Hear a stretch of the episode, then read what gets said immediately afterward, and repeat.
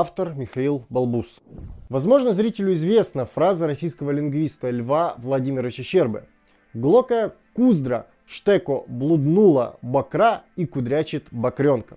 Существует несколько вариантов этой фразы, мы приводим наиболее распространенные. Данная фраза является искусственной и бессмысленной, однако ей присуща внутренняя логика славянских языков и определенная устойчивая структура грамматики. Расшифровать эту фразу можно следующим образом. Некая женская сущность что-то сделала с мужской сущностью, и затем что-то проделывает с маленьким мужской сущностью, возможно, детенышем о чем нам говорит уменьшительно-ласкательный суффикс. К началу 20 века человечество накопило достаточно знаний, чтобы прийти к выводу, что язык существует как некая самостоятельная система.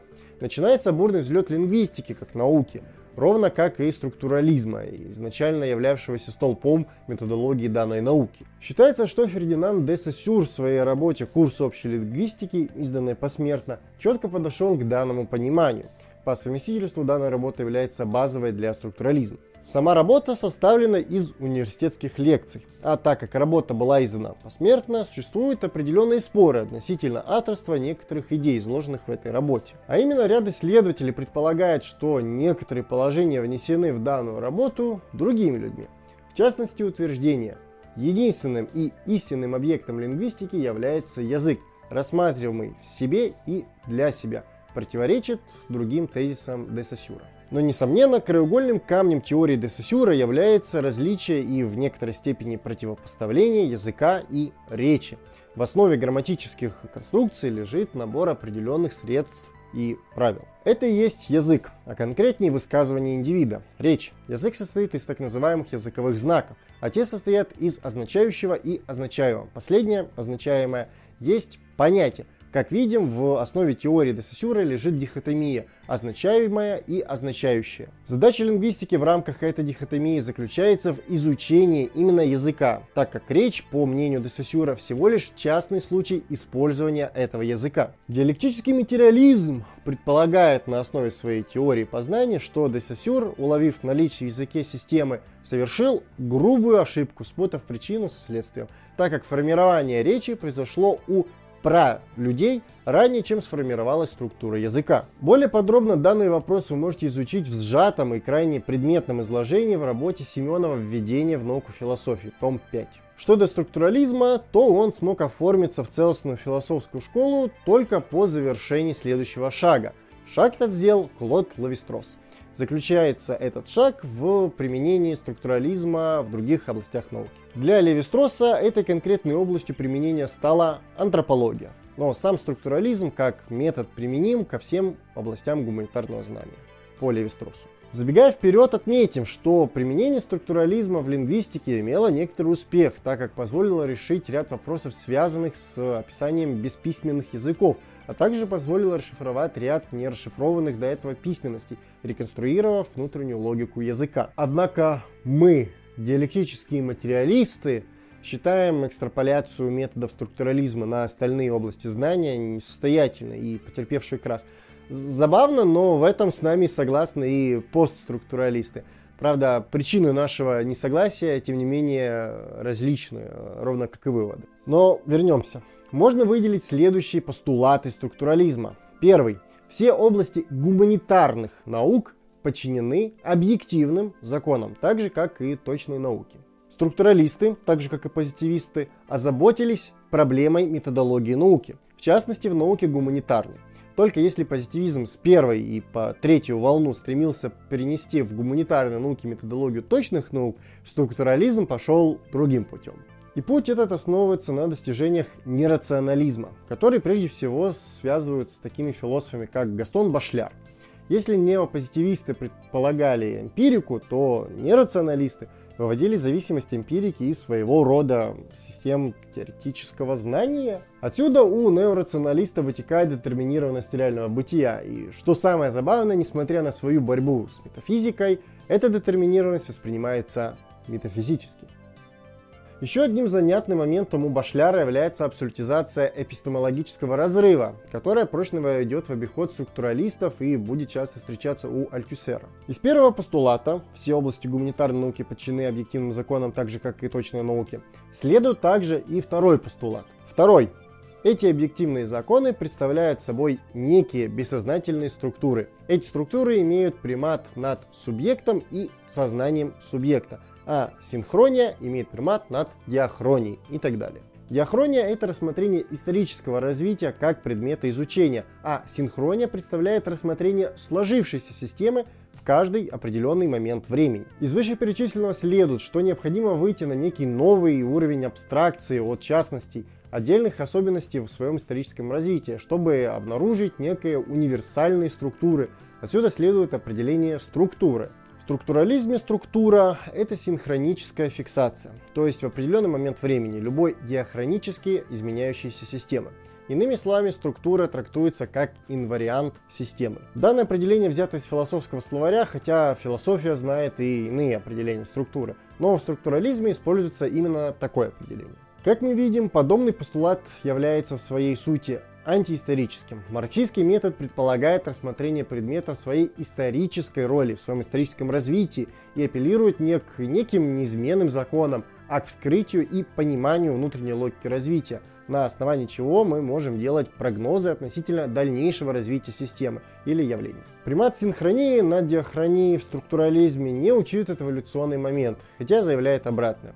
Тем не менее, данное заявление является в большей степени декларативным. Третий постулат структурализма – познание при таких условиях сводится к поиску и изучению структур, детерминирующих все остальное. Сами структуры самодостаточны, априорны и в объяснениях не нуждаются. Этот момент в дальнейшем вызвал критику как со стороны марксистов, так и со стороны постструктуралистов, которая, разумеется, содержательно была иной, чем у марксистов.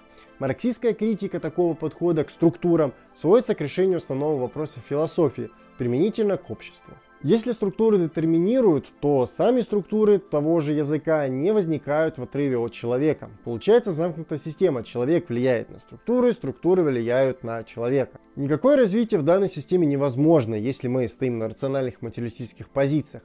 Развитие в такой системе можно объяснить либо идеалистически, либо агностически, то есть вообще отказаться ставить и решать такой вопрос. Материалистическим же ответом будет поиск таких отношений, который найдет источник формирования структур и покажет влияние этого источника на трансформацию самих структур, что предполагает возникновение исторического подхода. Проще говоря, таким источником является производственные отношения, которые оказывают влияние на структуры, в частности на структуру языка. Это можно более детально отследить, изучив трансформацию языка в западном обществе в обществе, ну вообще в целом в разных государствах, в процессе формирования капитализма. Но вернемся. Структурализм не породил единой школы в силу того, что сами структуралисты стремились перенести метод на множество областей гуманитарного знания.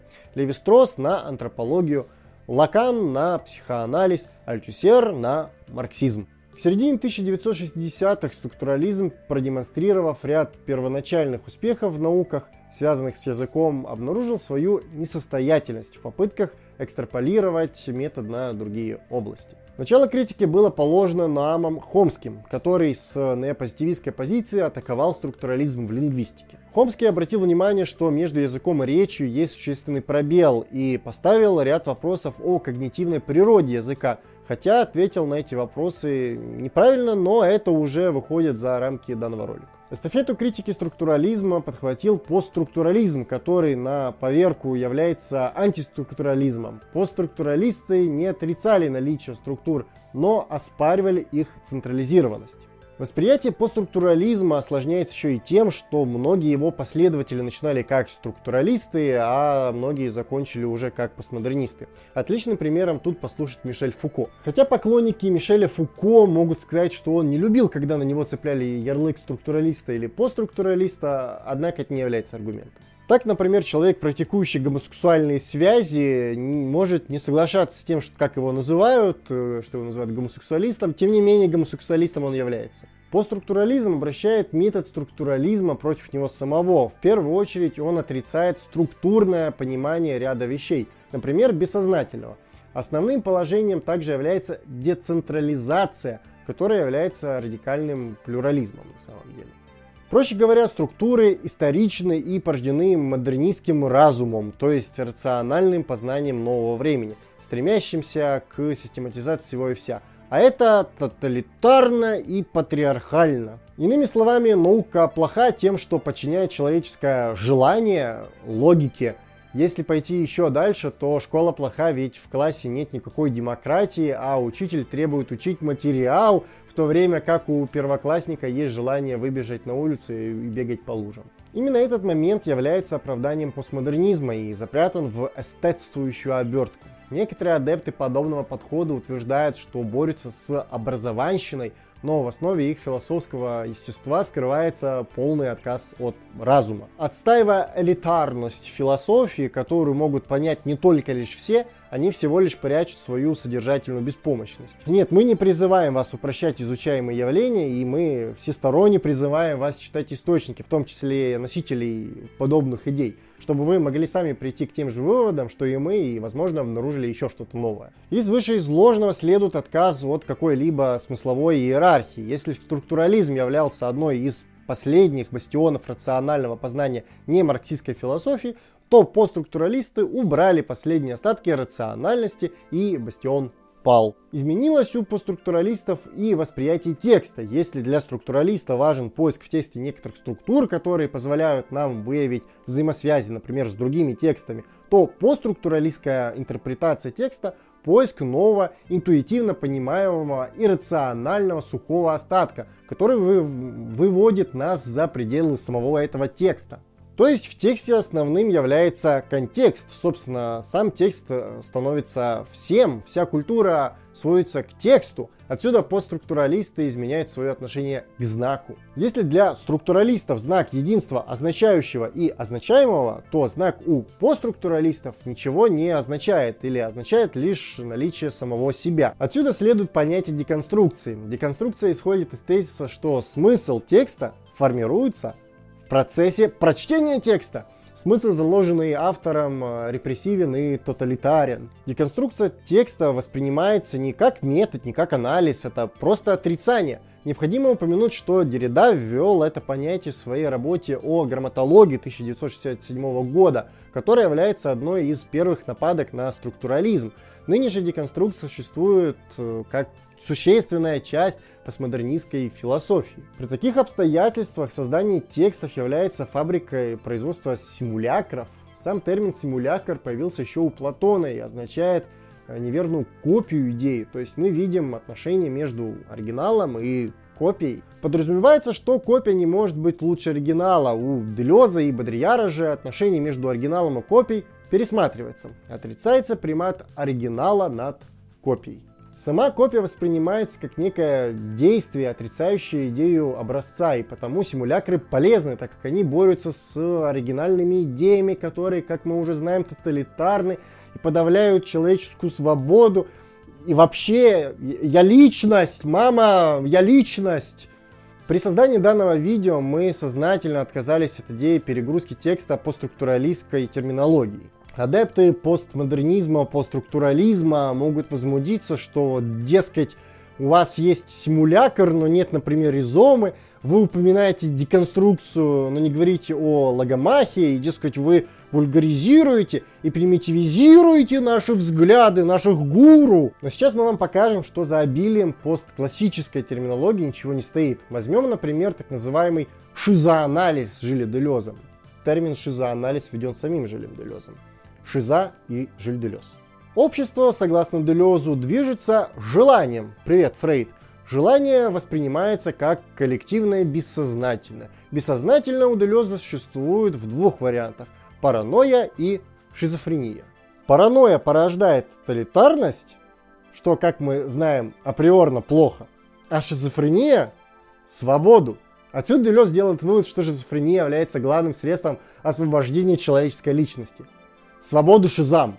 Вот тут зритель может оценить степень интеллектуальной деградации немарксистской философии. Как будто Маркс никогда не открывал объективный источник общественных идей.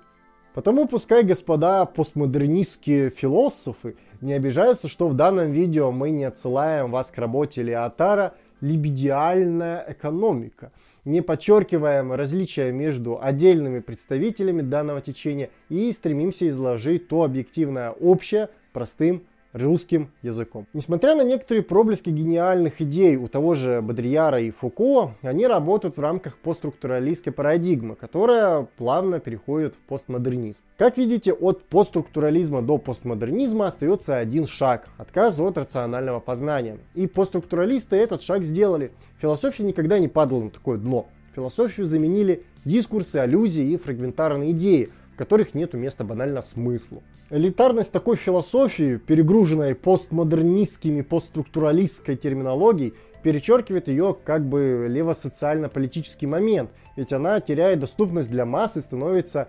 псевдоинтеллектуальным анонизмом при прогрессирующей импотенции.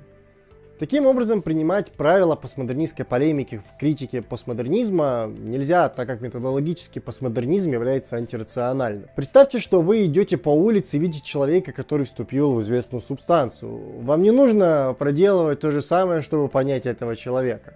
Так и Ноаму Хомскому не стоило полемизировать с Жижиком. Принимая постмодернистские правила игры, ты сам становишься носителем этого учения. Однако не только постструктурализм пришел к постмодернизму. Практически все не марксистские философские школы там закончили свое существование, но именно постструктурализм является прекрасной иллюстрацией этого процесса. Таким образом, философия скатилась в пропасть постмодерна, и выбраться из нее, развивая эту самую постмодернистскую философию, невозможно.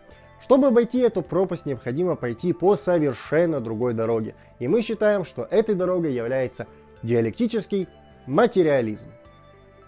А на сегодня все. Задавайте ваши вопросы в комментариях, ставьте лайк, подписывайтесь на канал, жмите на колокольчик и делитесь этим видео в соцсетях. Удачи!